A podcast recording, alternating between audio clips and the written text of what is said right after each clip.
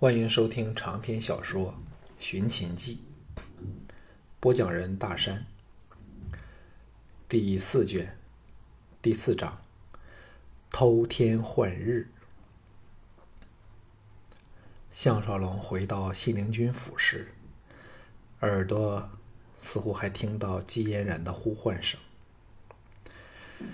当每一个往访他的客人都用尽一切方法。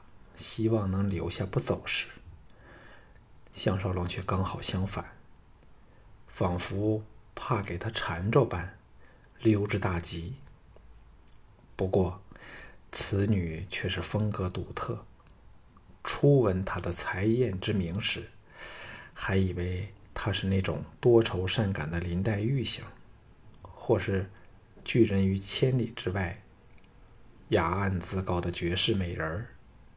见面后才知道，他其实充满着对生命的热情，不断在追追寻真理，渴望着有实践的人能够找出治国的良方，甚或真的还在找寻着心目中完美的夫婿。但那却绝不可以是他项少龙。现在，他既无时间，也不适合。和任何女人发生关系，他要把所有的精力去保护、拯救雅夫人和赵倩、主婢等人，那是他义不容辞的责任。若因别的美女分了心神，铸成恨事，他一定会抱憾终身。他虽然风流成性，但却有着强烈的责任感。何况，他深爱着这些娇娆们。借着府内透出的灯光，他绕了个大圈儿，借着工具，爬上了信陵君府背靠着的险峻后山，然后轻松地潜入府内，迅若狸猫的来到了一座楼房旁的树顶处。这是属于信信陵君府内宅的范围，守卫森严，不时可见携着恶犬的巡卫。一组一组的巡逻着，幸好他身上撒了雅夫人带来的药粉，否则早就躲不过那些畜生灵敏的鼻子了。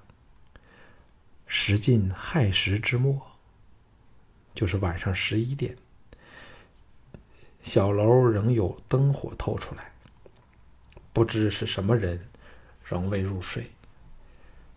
据雅夫人说。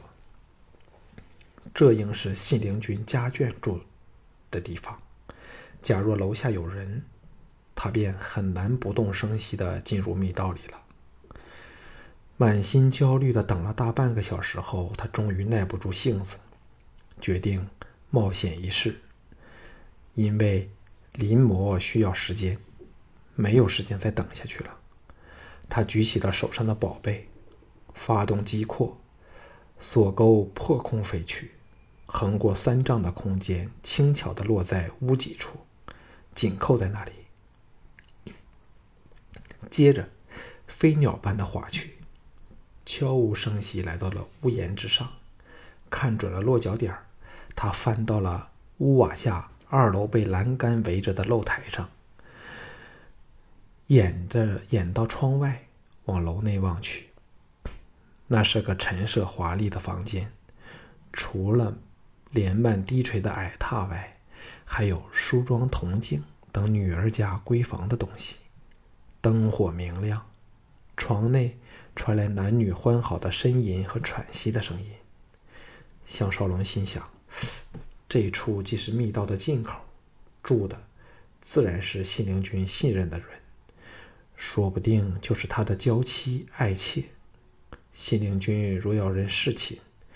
大可把这里的女人招去，不用远道来此。难道是他的妻妾在偷男人吗？不过这时无暇多想。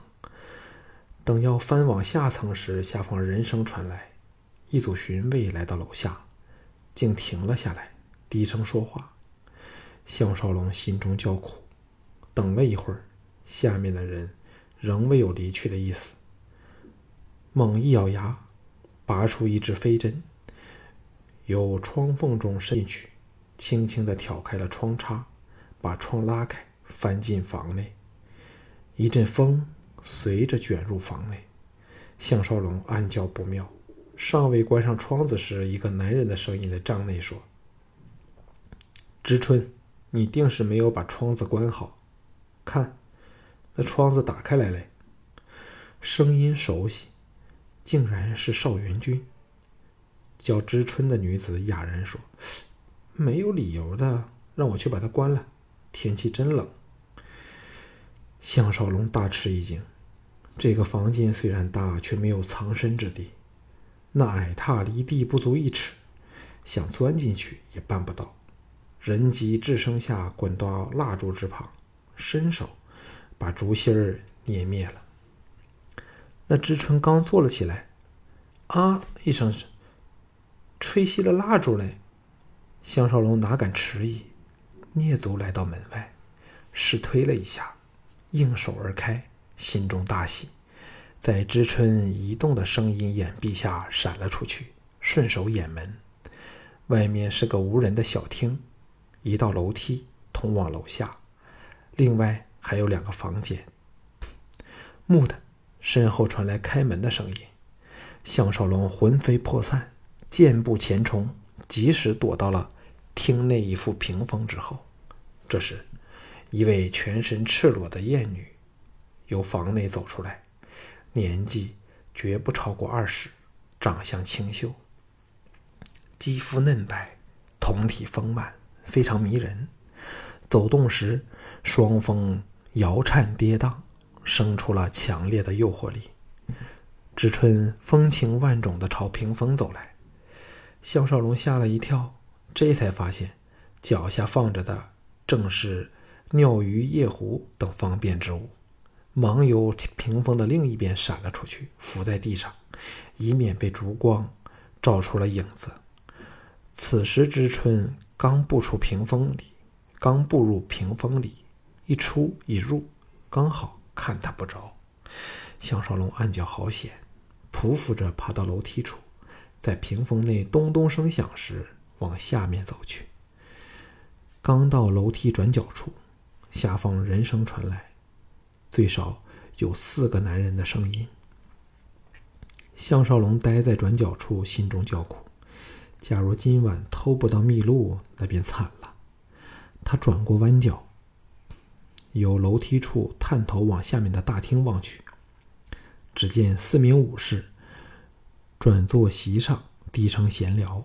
自己若走下去，无论如何小心，也休想瞒过他们。急得他差点要捶胸顿足。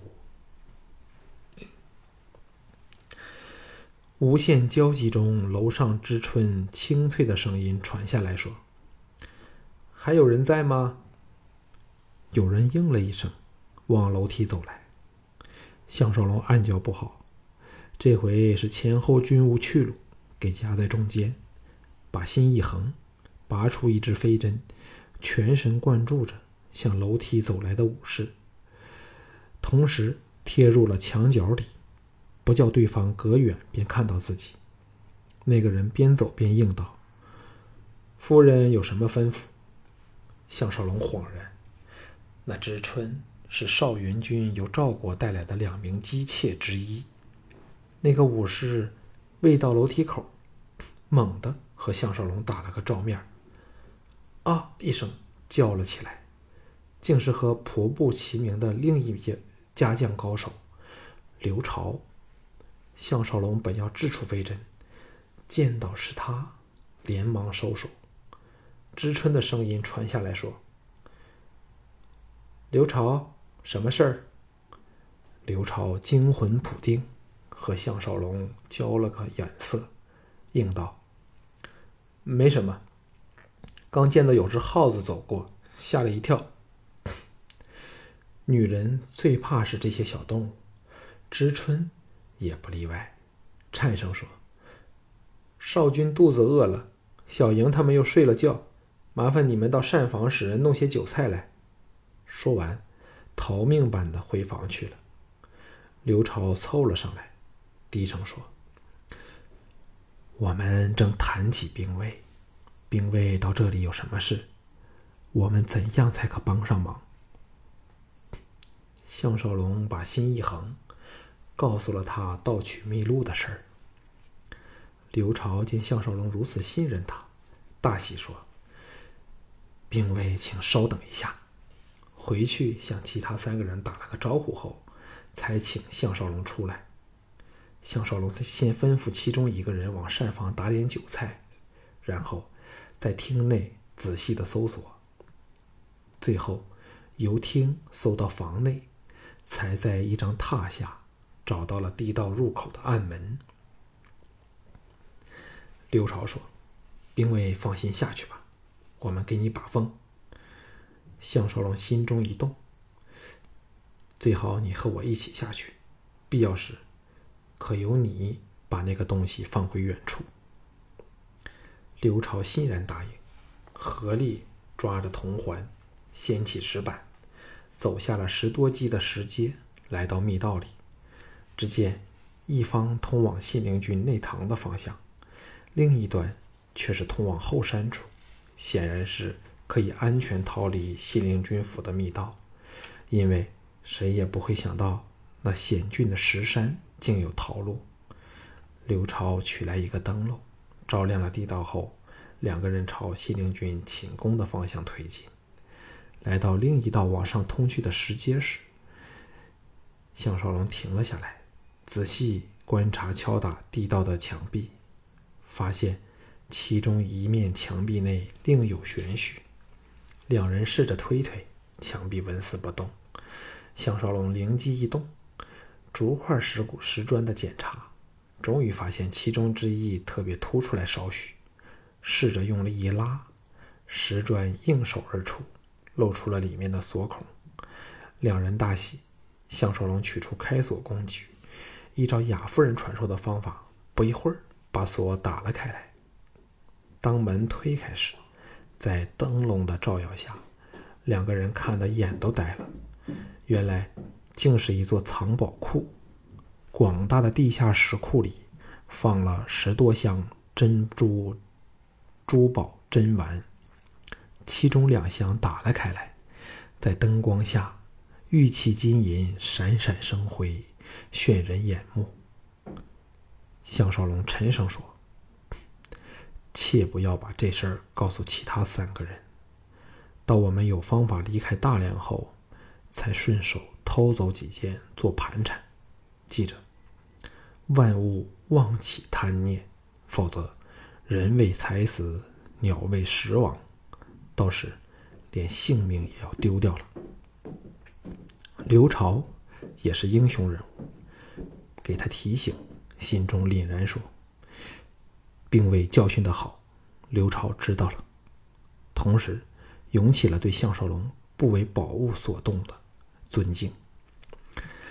项少龙迅速搜索，好一会儿，才在墙角的暗处发现了一个更隐秘的暗格，取出一个长方形的铁盒。打开一看，正是用重重的防腐防湿的药布包裹着的鲁公秘录。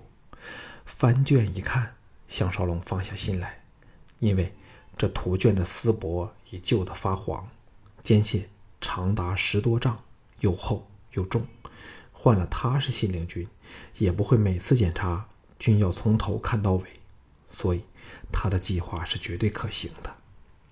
略略一看。只见漆上画满了各类攻防工具的图样，又详细的注明了材料的成分和制法的程序，令人叹为观止。时间无多，两个人匆匆离去。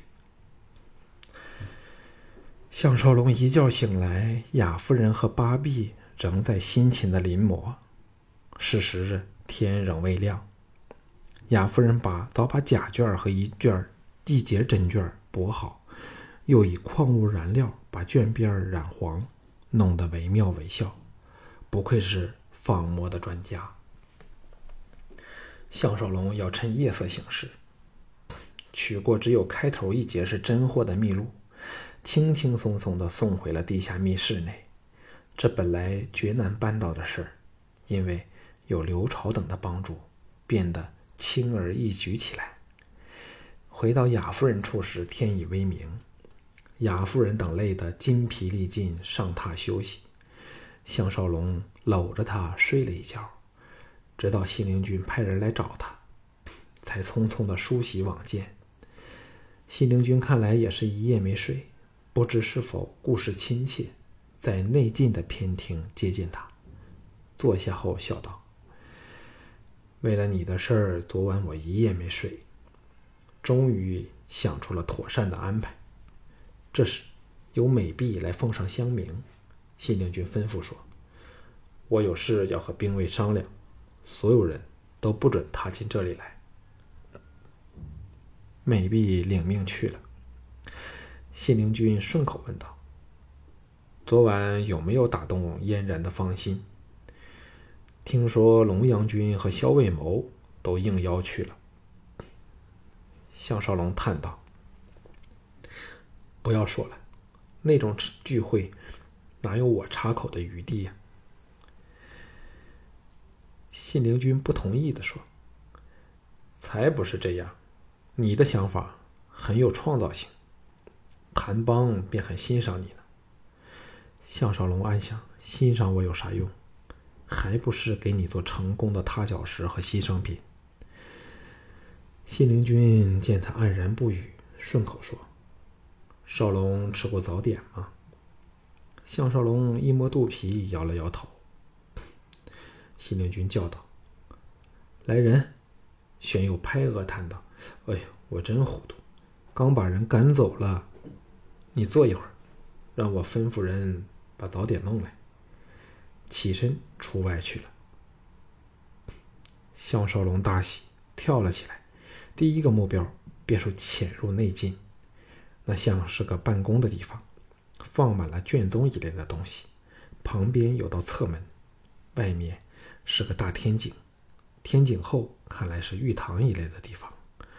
时间无多，他推开侧门，果然是信陵君的寝室。匆匆看了一眼，自然发现不了地道的入口。他。疾步抢前，揭开榻底一看，地道进口赫然入目。奇怪的是，有只铜管由地下伸出来，延往榻上，伸了出来，变成一个铜制的龙头，有如床头的别致装饰。项少龙立时出了一身冷汗，匆匆回到内厅。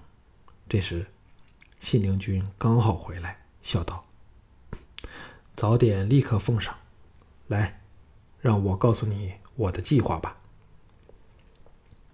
项少龙心中想的却是那只铜管，分明是通往地道和密室的监听器，里面的声响会由铜管传到信陵君床端的龙头去，设计巧妙。幸好昨晚他没有上床睡觉，自己的行动才。不曾被他发觉。信陵君说：“我会使人假造文书，今天送到大王那里，让赵雅和桂蜀全体返回赵国，只留下你和赵倩两人。赵雅是我邀来的客人，龙阳君也无权反对。”项少龙心说：“你这只是自说自话，以你的权利要放走他们。”只是举手之劳，同时，也由此知道，他实际上是半个人都不会放行，只是做戏给自己看。当下诈作大喜的说：“那真是好极了，不过可否让他们早点走呢？”西陵君先是脸现难色，才说：“假若这么小的事儿也做不到，会叫少龙小看我了，好吧？”我安排雅夫人今天中午出城，与贵属会合后立即启程。少龙放心好了。项少龙心中暗笑，说：“那赵倩的问题又怎么解决？”信陵君说：“我会派人假扮他，让你，我会派人假扮他，让你送入宫去，再找隐秘的地方把他藏起来。我信陵君向天立誓，无论事情成功与否。”我也会把他毫发不损的送回赵国去。”项少龙暗叫厉害。那等若他有人质在手，不与他项少龙不依照吩咐行事了，就算失败遭擒，也不敢把他供出来，却是老谋深算之极。这时，早点送到，信陵君看着他吃东西，笑道：“少龙满意这些安排吗？”项少龙扮作十分感激道：“非常满意，到时我一定不会有负所托。”信陵君像已成功了般的开怀大笑，他想，他见项少龙不反对他扣留起赵倩，还以为他完全的信任自己，对项少龙也是疑心进去。两个人各怀鬼胎时，下人来报，季嫣然来找项少龙。两个人同时发怔，季嫣然竟会上门来找男人。这可真是天大奇事！信陵君的双目射出了强烈的妒忌之色，以干咳掩饰，说：“少龙，你去见见他吧，说不定他看上了你呢。”项少龙却是眉头大皱，他今天有无数事儿等着去做，全是与生死有关的重要大事。无论季嫣然的吸引力多么大，他也不可把时间耗在他身上。思索间，随着下人来到外宅的客厅里。季嫣然外披一件白毛裘，娴雅恬静，站在一个大窗旁，看着外面的园林美景，连一个随从都没有。厅内空无一人，但所有后进的出入口和侧门处，都挤满了争着来偷看他风采的抚卫和婢女下人。可见他的吸引力，便像二十一世纪娱乐圈的超级巨星。幸好，幸好这时还未有签名这回事否则他的御手必定是忙个不停。项少龙来到他身后，低声说：“季小姐。”季嫣然优美的转过身来，朝着他甜甜一笑，说：“可以腾点空闲时间吗？”看到他笑脸如花，项少龙硬不下心肠，断然拒绝他，点头说：“若只是一会儿，便没有问题。”既然季嫣然听到只是一会儿，幽怨的横了他一眼，轻轻说：“那随嫣然来吧。”领先往大门走去。项少龙心中奇怪，这美女究竟要带自己到哪里去呢？马车由信陵君府的大门开出，往东驰去。车内只有项少龙和季嫣然。车身摇晃时，他们不断的互相碰触。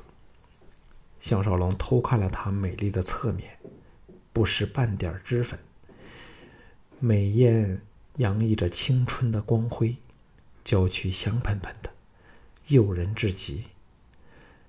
季嫣然忽然念道：“绝对的权力使人绝对的腐化。”嫣然还是首次听到这么一针见血和富有智慧的话。先生真有勇气。昨夜你走后，所有人，包括嫣然在内，都失去了说话的兴趣。嫣然一夜没睡，反复思量先生说过的每一个字，并想着。先生说这话时，那深信不疑的神采。项少龙心中叫苦，这可真叫无心插柳。可是自己哪有时间和他谈情说爱呢？季嫣然脸容冷了下来，淡淡的说：“向先生为何会和庆陵君来见嫣然呢？”项少龙很想说这只是信陵君的安排，不关他的事但。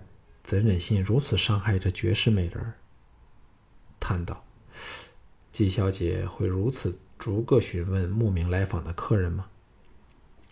季嫣然也是轻轻一叹，柔声说：“向先生是第一个令嫣然想问这个问题的人。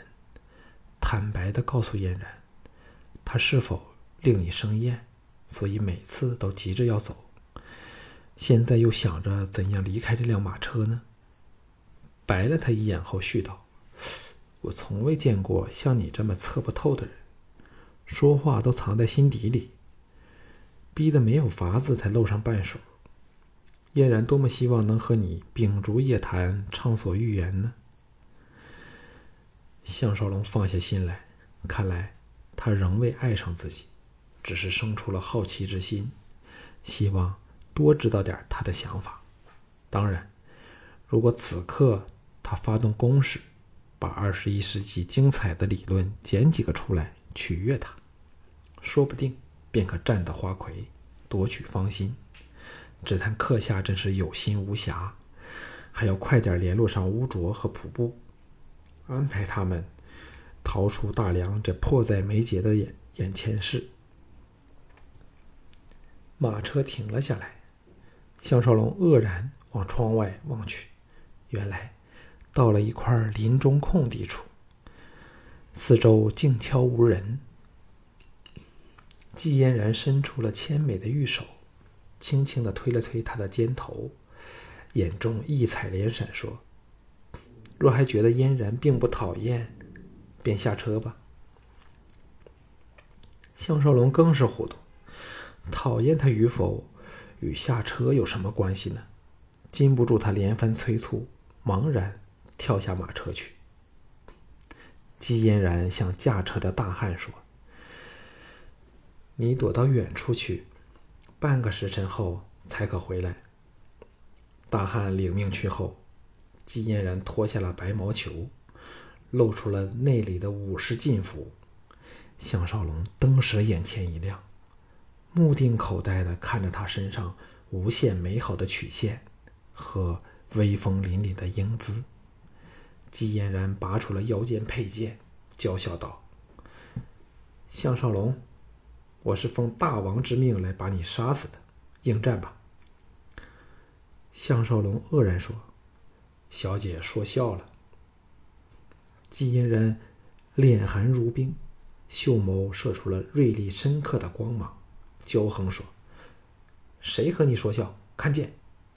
项少龙但见眼前尽是剑光，不敢怠慢，拔剑出鞘，当的一声，架着这美女凌厉无比的一剑。只觉得对方力道沉雄，毫不逊色于男儿的臂力。更使他震惊的是，对方的剑似带着有一种黏力，使自己无法展开攻势。季嫣然像变了头雌豹般。又似鬼魅的疏进忽退，腰肢像装了弹簧般的有力的扭动着，把腰腕之力发挥尽致，剑势则如长江大河，无孔不入的攻来。项少龙又气又怒，使出了墨子剑法，苦苦守着，挡了十多剑后，才找到一个反攻的机会，一剑劈在了对方的剑锋处。姬嫣然的臂力自然及不上项少龙，仗的这是剑法精微，叫项少龙有力难施。这下被对方劈个正着，忙往后退去。姬嫣然娇笑说：“终于肯露出真功夫了吗？”项少龙被他先前一轮急攻杀的是招架乏力，虽说自己输亏在失了先手。主因仍是对方的剑法高明，更胜连进半筹。这一刻哪还敢让他一剑当胸戳入？角度、力道和时间，却是拿捏的无懈可击。季嫣然秀眸闪亮，在电光石火间侧身让开了胸口要害，长剑由下而上绞击在飞鸿剑上。项少龙差点宝刃脱手。大骇下横移开去，季嫣然剑光大盛，轻易的抢回了主动。剑势开展，嗖嗖声中，奔雷掣电般的连环急攻，不叫对方有丝毫喘息的机会。项少龙此时才真正的体会到，他为何可以在剑魏国以剑术排名第二，实在是胜过自己一筹。不过这只是。纯以剑法论，自己的长处却是身体没有任何部分不是厉害的武器。今次，若要活命，便不得不以奇招取胜。一边运剑封架，极尽墨子剑法善守的本领；另一方面，暗查地形，看看有什么反败为胜的妙法。季嫣然越打越勇，每一个姿势都是那么活力十足，既可怕又好看，又诱人。这时，项少龙不住的后退，背脊撞到了一棵大树处。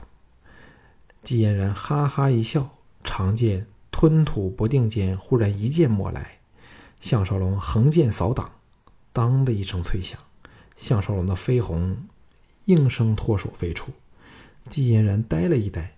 因为明显的是项少龙故意甩手，让他把剑劈飞，而他用猛了力道，身子不由往同方向扑倾过去。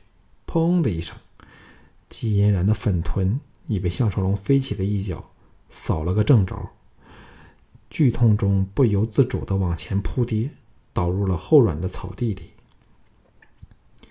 季嫣然大骇翻身，正要借腰力弹起。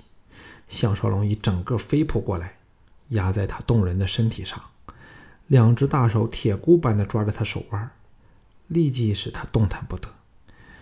项少龙笑嘻嘻的凑下头来，在离开三寸许处距离看着他的秀眸，说道：“不服气吗？”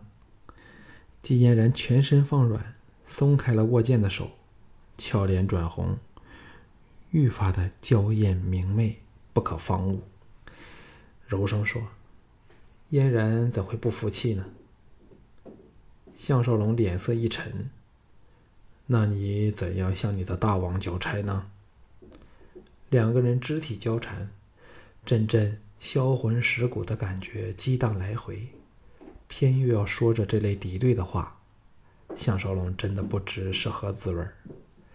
季嫣然完完全放弃了反抗的。软躺在地上，眨了眨美丽的大眼睛，说：“什么交差？”嫣然不明白向先生你在说什么。项少龙看着他打心底里透出来的喜色，逐渐明白过来，愤然立起说：“原来你在骗我。”季嫣然嗔道：“还不拖人家起来吗？”项少龙气得差点不想理他，但。终是很难狠心的对待这个富美女，伸手把她拉了起来。季嫣然施礼道：“不要怪嫣然好吗？若非如此，怎能试出你的盖世 嘿嘿盖世脚法？